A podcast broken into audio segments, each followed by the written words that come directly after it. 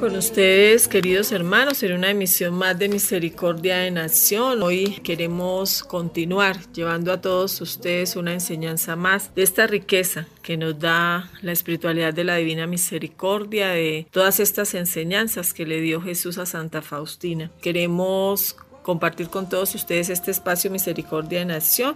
Cada uno de nuestros hermanos que nos escuchan en este nuevo programa, esta nueva semana en la cual estamos poniendo en las manos de Dios todo, recordando las bendiciones de Dios, recordando que somos los hijos amados de Dios, recordando que contamos con una madre amorosa que nos cuida, que nos acompaña, recordando que aún en las tribulaciones, aún en las dificultades, en las alegrías, siempre contamos con Jesús y con la Santísima Virgen María, Nuestra Señora. Entonces, qué rico poder encontrarnos nuevamente en esta nueva emisión de nuestro programa Misericordia en Acción, donde queremos a través de la espiritualidad de la Divina Misericordia, esta experiencia tan especial que tuvo una religiosa polaca, Santa Faustina Kowalska, con el Señor de la Misericordia. El Señor se le manifiesta como Jesús misericordioso. Esa es nuestra espiritualidad, esa es nuestra experiencia, eso es lo que queremos nosotros compartir con ustedes, de lo que tenemos en el corazón, queremos darlo y lo queremos dar también de corazón. Hoy en nuestra emisión estaremos compartiendo y llevando hasta sus hogares la segunda parte de las recomendaciones de Jesús a Santa Faustina para nuestra vida y crecimiento espiritual.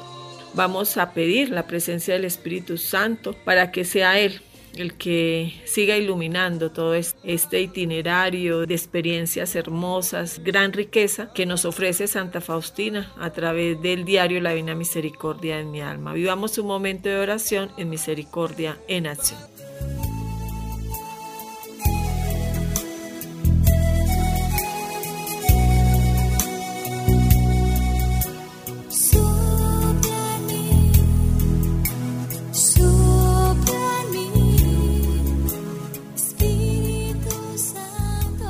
Espíritu Santo de Dios, aquí estamos.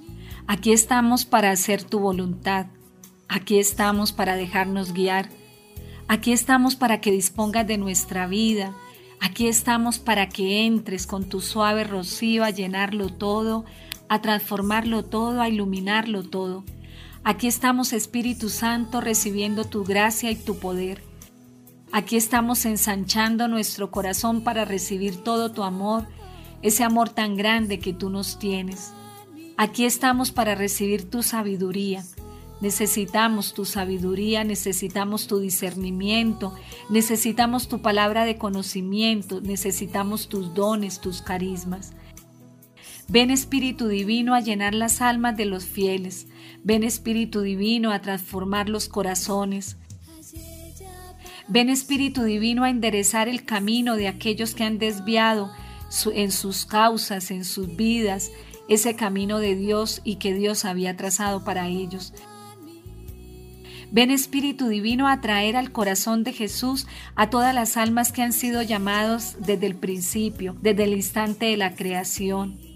Ven Espíritu Santo a transformar a aquellas que endurecidas hoy quieren volverse al Señor, hoy quieren abrir sus corazones, hoy quieren transformarlos. Hoy pedimos Espíritu Santo tu presencia en todos los hogares de nuestros familiares, Ve a la casa de nuestros padres y bendícelos. Ve Espíritu Santo a la casa de nuestros hermanos. Bendice sus familias, bendice sus negocios. Bendice Señor sus fuentes de ayuda y de providencia. Ven Espíritu Santo a cada hogar, a cada casa. Ve a la empresa, Señor, donde no te conocen, allá donde sienten que no te necesitan, allá donde reniegan de ti, de tu presencia. Entra tú, Señor, porque allá hay un Hijo de Dios que está pidiendo y clamando tu presencia, Espíritu Santo, para que su ambiente laboral pueda ser transformado y llenado de ti. Ven Espíritu Santo a nuestra amada Iglesia Católica. Ve allí al lugar donde se encuentra el Santo Padre Francisco y bendícelo Espíritu Santo. Bendice también a los cardenales y pone en cada corazón la comunión, la unidad, la fraternidad, la obediencia al Santo Papa y la unidad en nuestra iglesia.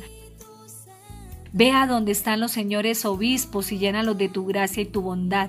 Pero de una manera especial llega allí donde están los sacerdotes, aquellos ministros de Dios. Ven Espíritu Santo y llega hasta allí a bendecirlos, a tomar su soledad, a llenarlos de tu presencia, a avivar su fe, a reanudar su vida de oración, su vida sacramental.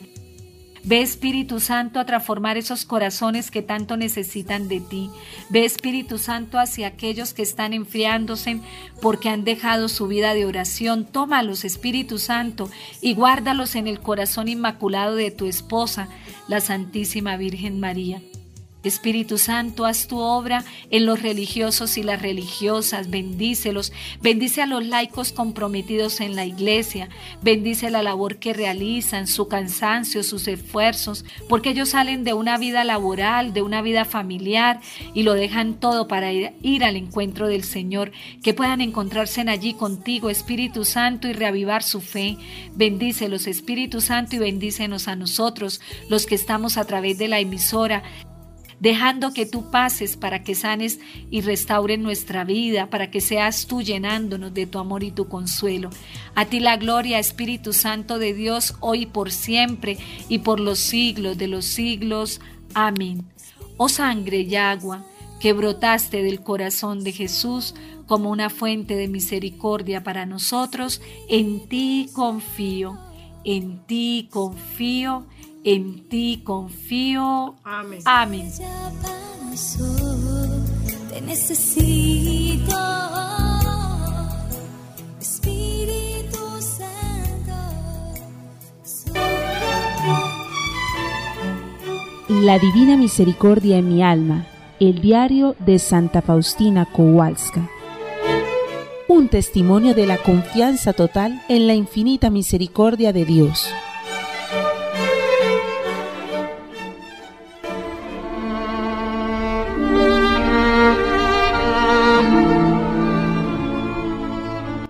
Esconderé a los ojos de la gente cualquier cosa buena que haga, para que solo Dios sea mi recompensa. Y como una pequeña violeta escondida entre la hierba no hiere el pie de la persona que la pisa, sino que emana perfume, olvidándose completamente de sí misma, trata de ser gentil con la persona por la que fue pisada. Aunque para la naturaleza esto es muy difícil, la gracia de Dios viene en ayuda.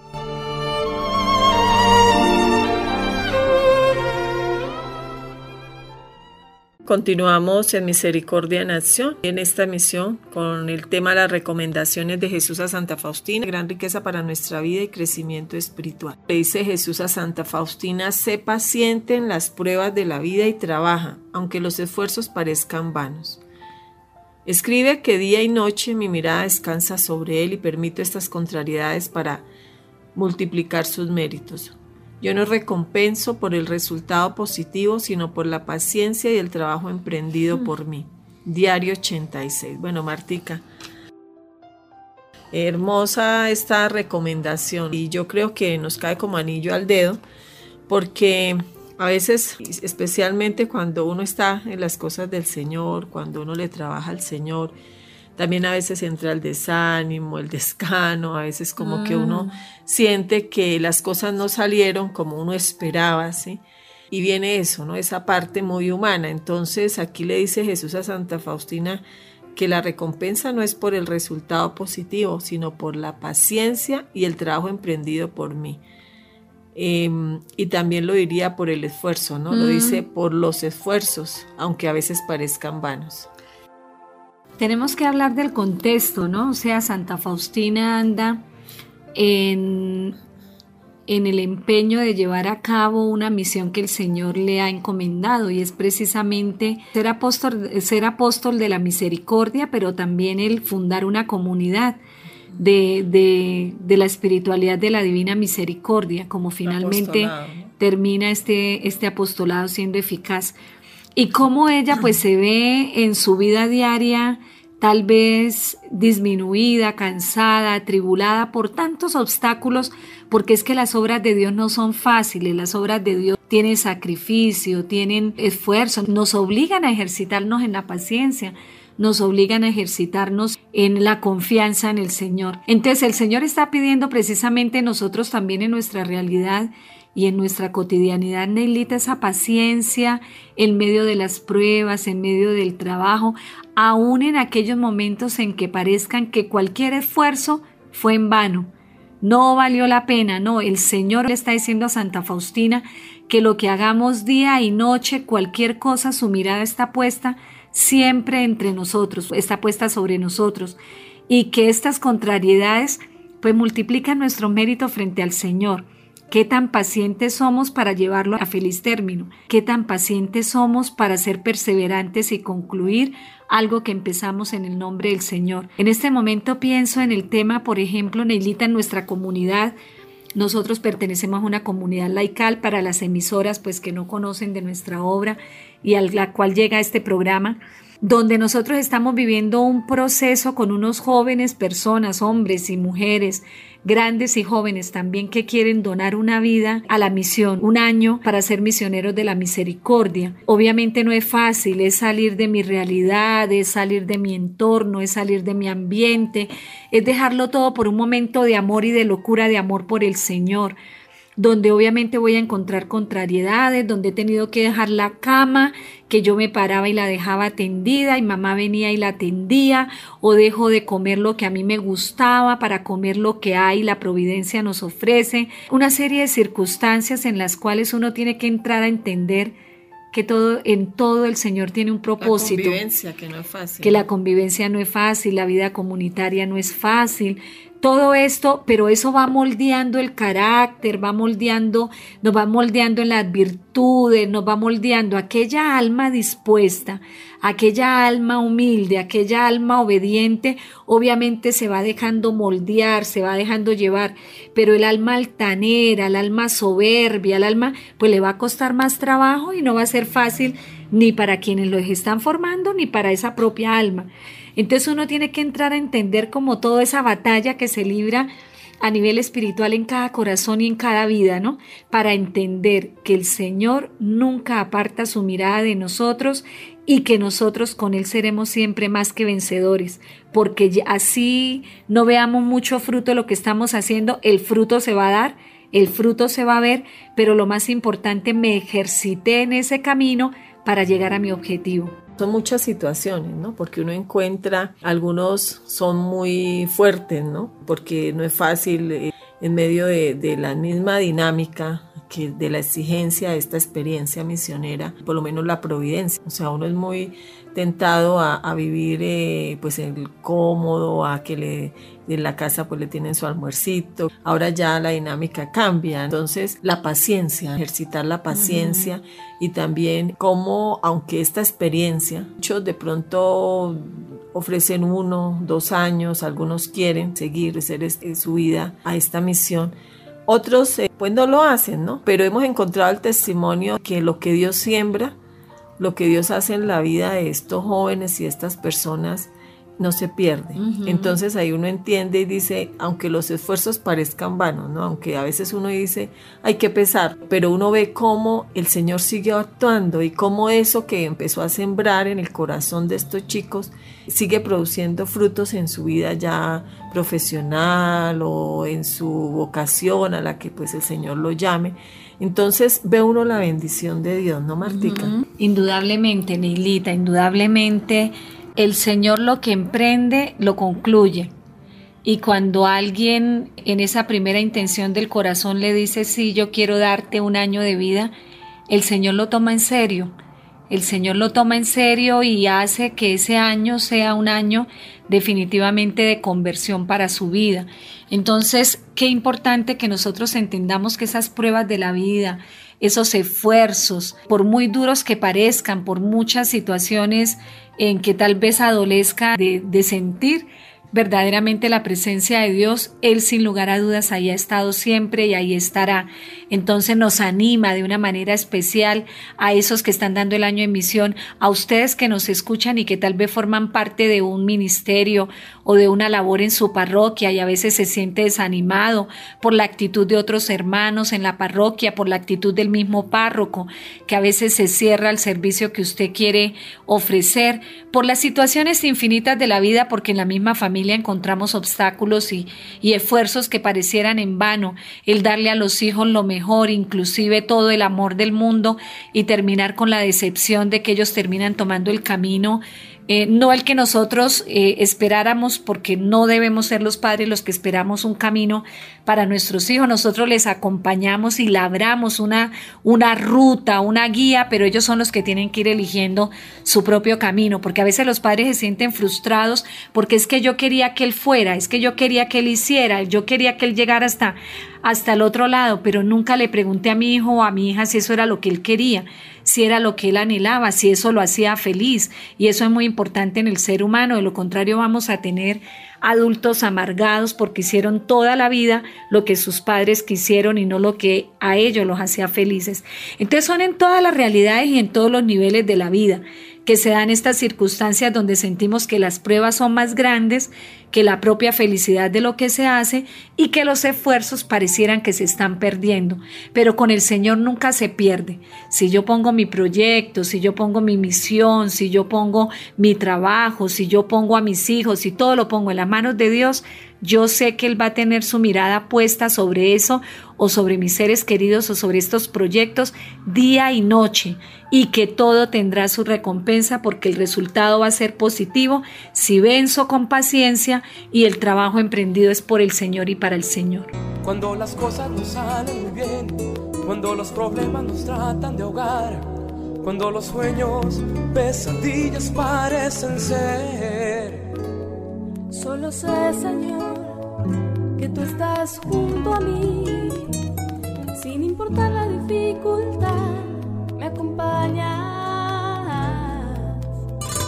Tómame en tus brazos, Señor oh Jesús de la esperanza. Hoy más que nunca necesito de tu luz para poder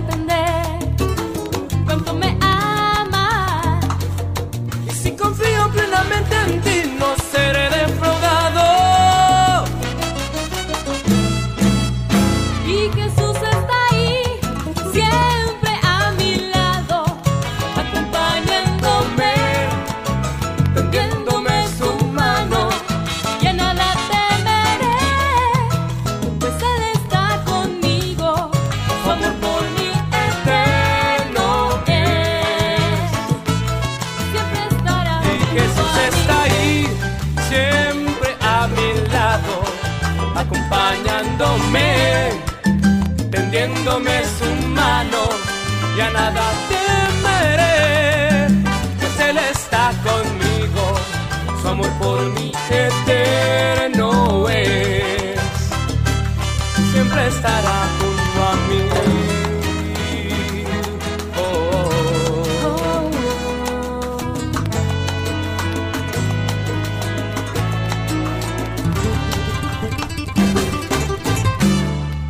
En tus brazos, Señor, oh Jesús de la esperanza. Hoy más que nunca necesito de tu luz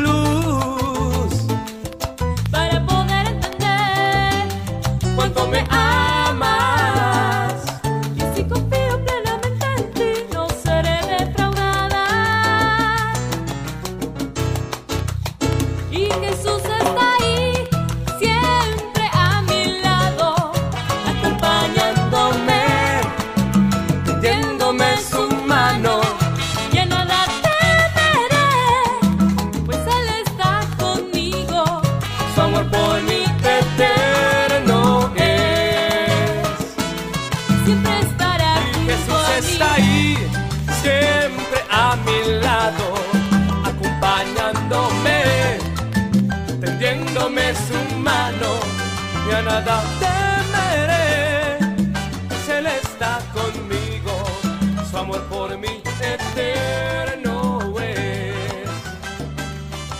estará junto a mí. La Divina Misericordia en mi alma, el diario de Santa Faustina Kowalska. Un testimonio de la confianza total en la infinita misericordia de Dios.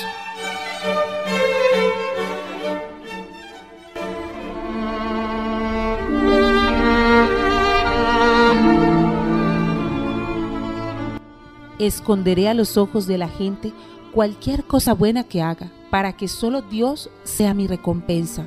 Y como una pequeña violeta escondida entre la hierba, no hiere el pie de la persona que la pisa, sino que emana perfume, olvidándose completamente de sí misma, trata de ser gentil con la persona por la que fue pisada. Aunque para la naturaleza esto es muy difícil, la gracia de Dios viene en ayuda.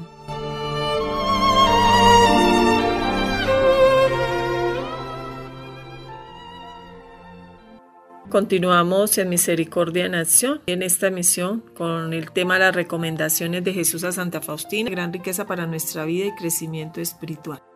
Martica, para que no nos desanimemos, ¿no? Porque a veces el mundo no recompensa las cosas buenas que uno hace con amor, con entrega, con sacrificio, ¿no? Pero Dios sí todo lo tiene en cuenta, ¿no? Para Dios todo tiene mérito y, y Él ve, ¿no? Como Él le dice a Santa Faustina, yo no recompenso por el resultado positivo, sino por la paciencia y el trabajo emprendido por mí. Entonces, Él sí tiene en cuenta todos esos pequeños sacrificios, esfuerzos, para Dios sí pesan y sí tienen mérito. Qué bendición, ¿no, Neilita? Yo pensaba por ejemplo, en, en, tanta gente que trabaja para el Señor, tanta gente que sí ha dado su vida, un sacerdote, por ejemplo, que ha dado su vida, que ha renunciado a una familia, que ha renunciado a tener unos hijos, que ha renunciado a tener compañía, porque todos los seres humanos estamos hechos para la relación y ellos han tomado la decisión de vivir su vida de esta manera entonces dice uno, bueno, sus esfuerzos, sus sacrificios, que ellos sepan, aquellos que nos están escuchando, que sepan que sus sacrificios el Señor los premia, el Señor los tiene en cuenta, el Señor los está viendo y el Señor premia precisamente eso, ¿no? Pero también nos purifica y también nos pule en la paciencia. Entonces tenemos que ejercitarnos y dejarnos moldear por el Señor. Y continuamos en estas compartiendo con todos ustedes estas recomendaciones que le da Jesús a Santa Faustina para nuestra vida y crecimiento espiritual. Le dice reza, no importa las dificultades o las dichas, que la plegaria trae bendiciones. Jesús me enseñó, dice Santa Faustina, cuánto le agrada la plegaria reparadora. Me dijo, la plegaria de un alma humilde y amante aplaca la ira de mi Padre y atrae un mar de bendiciones. Decía un santo que a través de la oración nosotros alcanzamos gracias y bendiciones y, y que la oración puede llegar a donde humanamente nosotros no podemos llegar, ¿sí? Eh, atraemos todo ese mar de bendiciones y aquí le dice, eso me encanta, esa palabra mar de bendiciones porque no es una bendición o la bendición, sino es cantidad, no, no alcanzamos a contar nosotros cuántas bendiciones nos trae Dios, vienen de Dios, de parte de Dios a nuestra vida. Entonces, el rezar, ¿no? La, oración, el interceder, la plegaria, eh, el que nosotros también nos preocupemos por fortalecer y por sacar el tiempo, ¿no? Sacar el tiempo para que fortalezcamos esa experiencia orante en nuestra vida. Es muy importante cuánto le agrada a Dios esa plegaria y lo dice Santa Faustina, especialmente la reparadora, ¿no? Porque hay mucha necesidad, Martica, especialmente en este momento, que nosotros también ofrezcamos cuando vemos una noticia, un acontecimiento, una situación, un atentado. Nosotros oramos y le pedimos a Dios que tenga misericordia, imploramos esa misericordia de Dios por todas estas conciencias enseguecidas, soberbias, por tantas personas alejadas, por los tibios, por los indiferentes, por los pecadores, que nosotros también no hagamos de nuestra vida una constante oración, que a través de nuestra oración imploremos esa misericordia de Dios.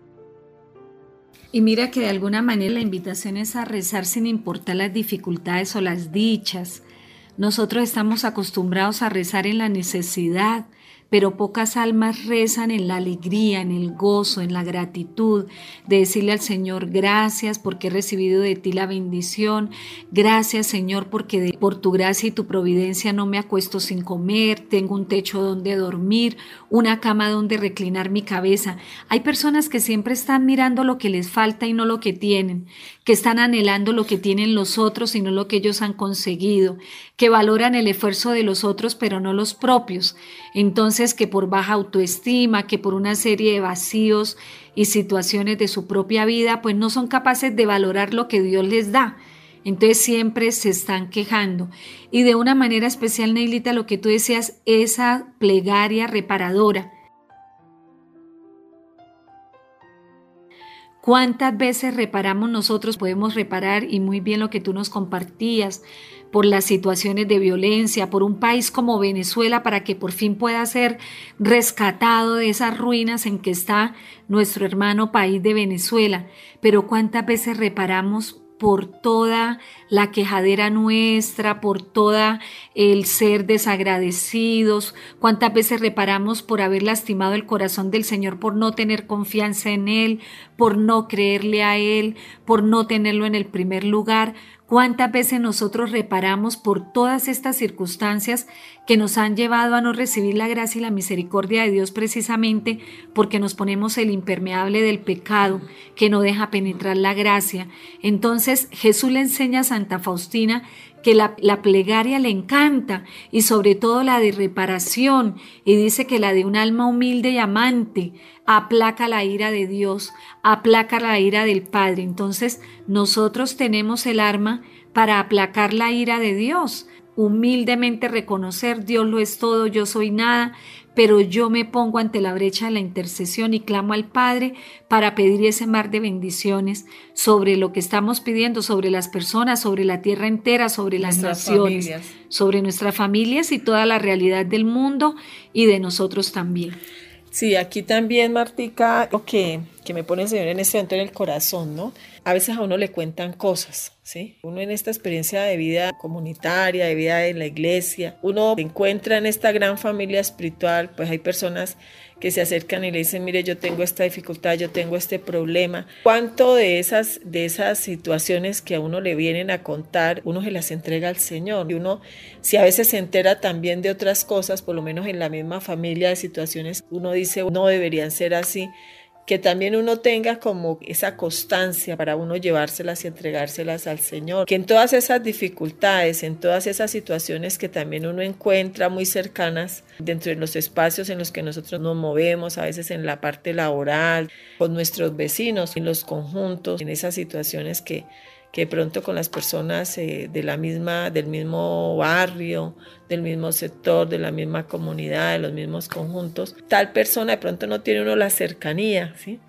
Pero uno escucha alguna situación, está pasando por un momento difícil o el esposo se fue o tiene problemas con sus hijos, algún hijo está metido en la, en la drogadicción. Uno tiene como esa capacidad de decir, voy a entregarle esta situación, aunque no es mía, no es de mi familia, voy a entregarle esta situación al Señor, hasta donde nosotros tenemos la capacidad de rezar por todas esas dificultades, situaciones duras y difíciles también de las personas que están a nuestro alrededor. Totalmente, Neilita. Entonces, la invitación a rezar, no importa cuál sea la dificultad o la dicha, que las plegarias siempre van a traer bendiciones a nuestra vida.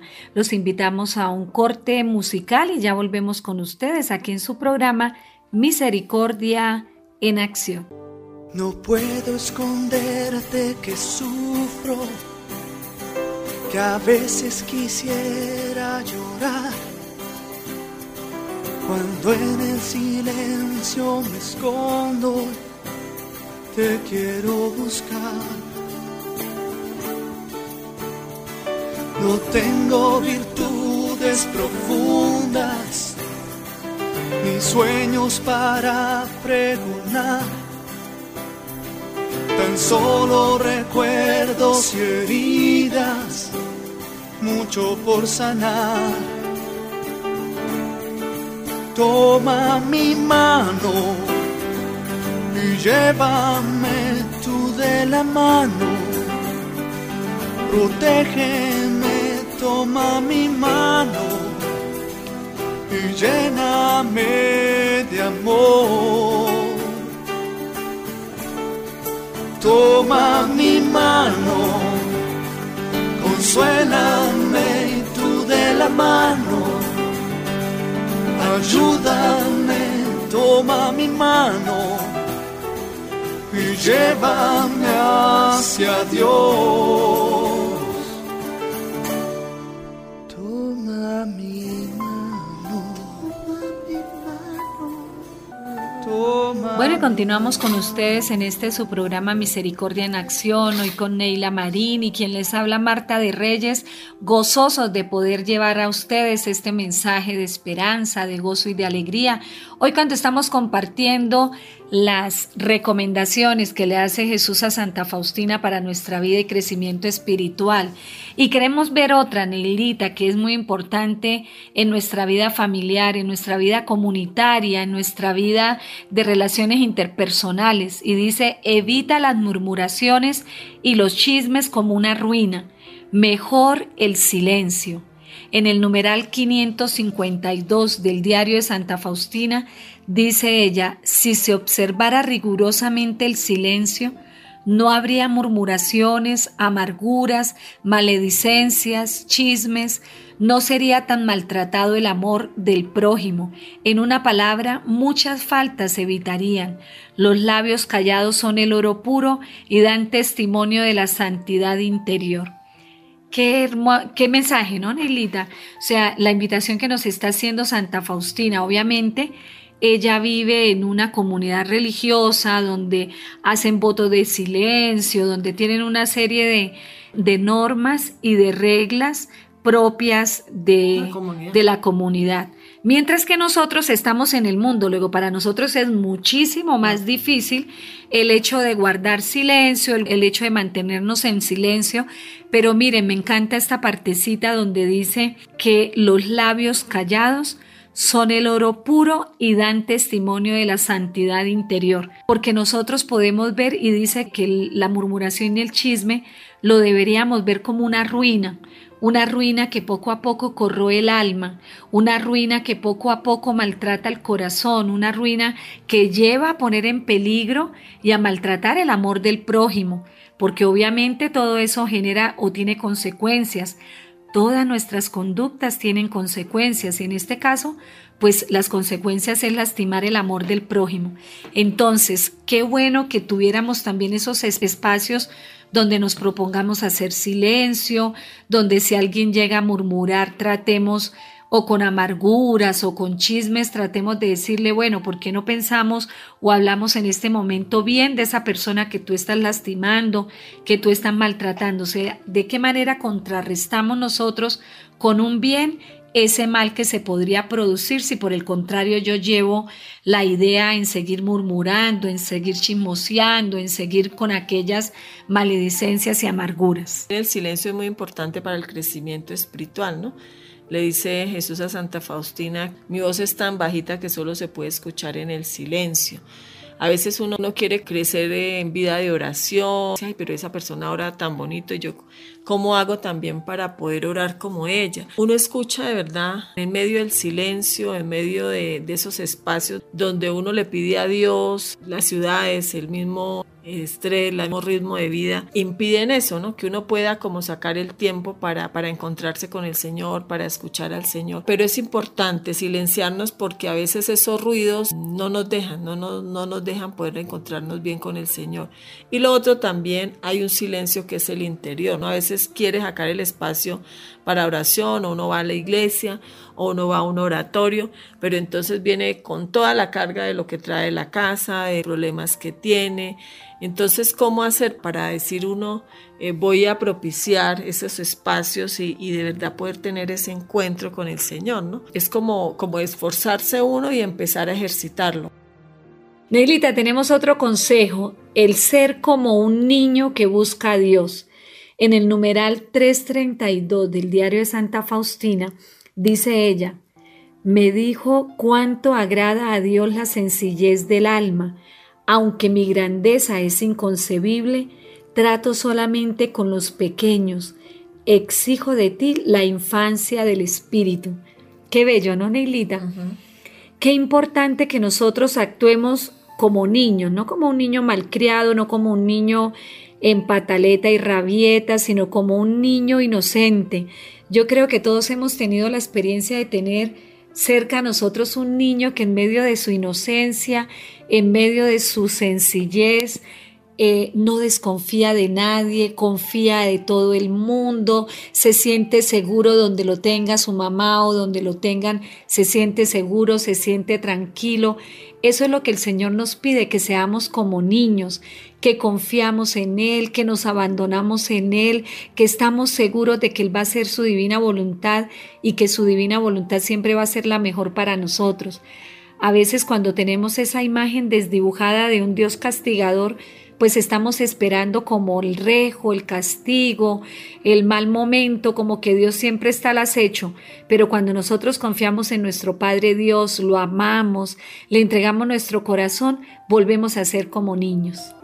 Bueno, y, qué importante, ¿no, Martica? En medio de, de, un mundo que hoy cuestiona todo, que rechaza a Dios, que desconfía del amor y de la misericordia de Dios, que nosotros podamos volver a vivir esa infancia espiritual y solo abandonarnos en Dios como el niño, y lo dice también en el diario Santa Faustina, como el niño que que está en los brazos de su padre aunque esté al borde del abismo. El niño sabe que está en las mejores manos y aunque esté al borde del abismo no se va a caer porque lo sostiene su padre. Así, así es Dios con nosotros. El mejor padre y bueno, esa infancia espiritual, pues la infancia de, pienso yo, Martica, como de la sencillez, ¿no? Eh, de, ver a Dios, de poderlo captar también en medio de la belleza, cuántas personas en medio de la cotidianidad y en medio de los quehaceres cómo poder contemplar, ¿no? Se ha perdido la experiencia del poder contemplar el amor de Dios en las cosas pequeñas, en la vida, que yo pienso que también eso es como esa infancia espiritual,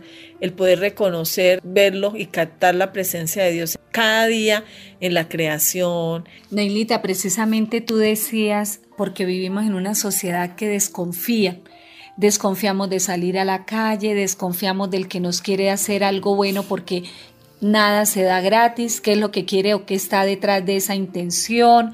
Eh, desconfiamos de todo, entonces terminamos también desconfiando de Dios. Si mi estructura mental me lleva a desconfiar de todo y de todos, pues obviamente también voy a desconfiar de Dios, difícilmente voy a confiar en el Señor.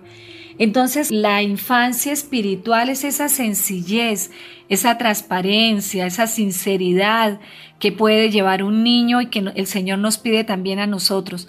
Es esa confianza en las personas mayores, sobre todo en los padres, por ejemplo, en el caso de los niños, y nosotros el abandono en las manos de nuestro Padre, que creemos que Él tiene todo bajo control, ¿no? El asombro y la curiosidad. Un niño se asombra, un niño es curioso. Yo tengo también que asombrarme de las maravillas de Dios y ser curioso de lo que Dios ha hecho por mí, qué tantas maravillas hay y, entender y comprender que Dios las hizo por mí y para mí. El niño también tiene disponibilidad, o sea, sin, sin ponerle límites a Dios, cuando tú quieras, para lo que tú quieras. Aquí estoy, Señor, para hacer tu voluntad. Exacto, aquí estoy, Señor, para hacer tu voluntad. O sea, una disponibilidad total, un abandono total en las manos de Dios. El niño es débil y por eso mismo es dependiente, porque necesitamos también de Dios. Necesitamos mostrar nuestra debilidad ante Él para que Dios nos dé su seguridad, su amor que nos sostiene, que nos mueve y que nos transforma. Bueno, Neilita, el tiempo se agota definitivamente, esto es, pero volando, volando, volando. Las cosas de Dios nos hacen, de verdad, como decíamos, ser como niños. Esto sí que nos asombra el tiempo cómo corre. Pero bueno, eran los mensajitos que queríamos dar como en este espacio, en este programa, y aún tenemos para un tercer programa, así que los invitamos a mantenerse en sintonía y a esperar el próximo programa porque vamos a seguir dando consejitos para la forma como debemos llevar nuestra vida para un mayor crecimiento en la presencia del Señor. Yo sé que esto nos toca la vida, esto nos transforma la vida y esto nos da la oportunidad de cambiar esos patrones de comportamiento que tenemos para empezar a mirar con los ojos de Jesús. Nos alegra que hayan estado hoy compartiendo con nosotros esta emisión. Los esperamos en nuestro próximo programa. Dios les bendiga.